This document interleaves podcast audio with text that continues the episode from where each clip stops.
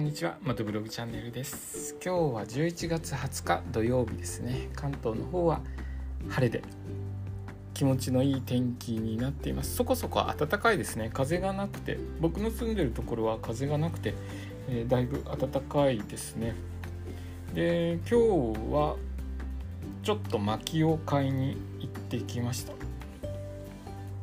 デイキャンプとかで焚き火焚き火シーズンですよね。どんどん寒くなればなるほど焚き火恋しくなりますけれども。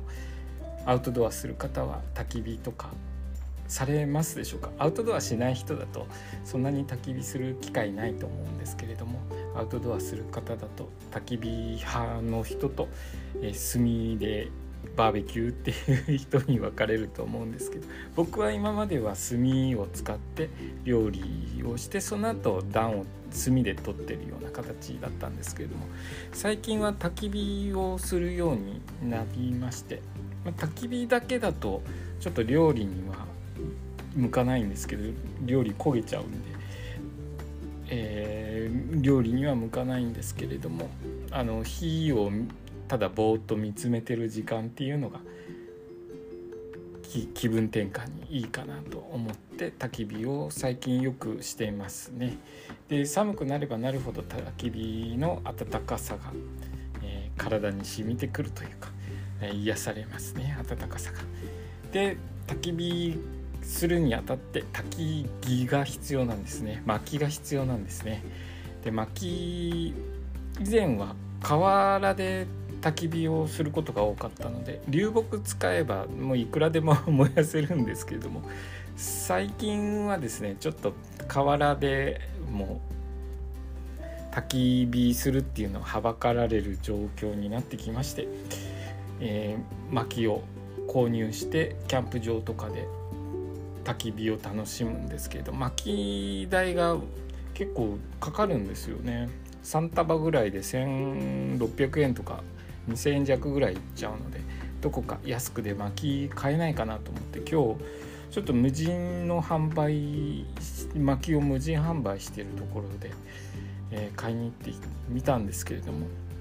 んやっぱり相場ぐらいの値段でそんなにお安くはなかったですね無人の販売所だったんですけれども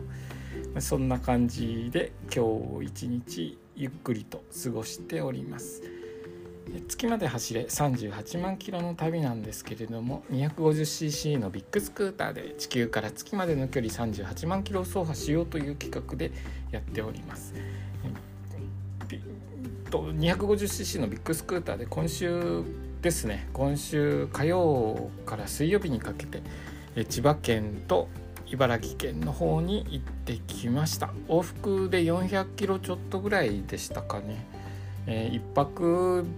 っていくとまあちょうどいいかなぐらいの距離でしょうかね。高速道路一切使わなかったので400キロ往復400キロだとそれぐらいだと思います。それ以上超えちゃうとちょっと修行みたいな走りになってしまうので片道200キロぐらい下道だと200キロぐらいかな。300キロ行くと厳しいんじゃないでしょうかね。一時え、ー、と1時間で走れる距離って30キロは超えないと思うんですよね。普通の道走ってると。そんな感じで、えー、行ってきました。で前も話しましたけれどもバイク乗る人とか車乗る人は高速道路だと1時間何キロ走れるとか、えー、一般道だと何キロ走れるっていう自分の走れる距離っていうのを把握してる方いらっしゃいますかね？僕はバイクだと大体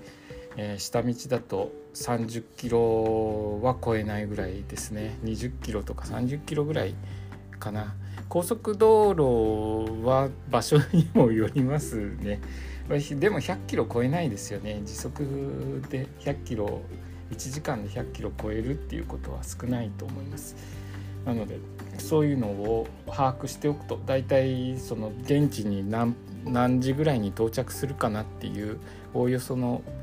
予想が立てられるので今度高速道路とか走られる方はそういう自分の走りで何キロぐらい1時間で何キロぐらい走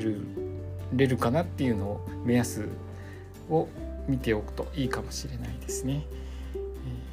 ちょっと今日は雑談が多かったですけれども、えー、そろそろ終わ5分経ちましたので終わりとさせていただきますね。今日の放送もお聴きくださりありがとうございました。それではまた明日。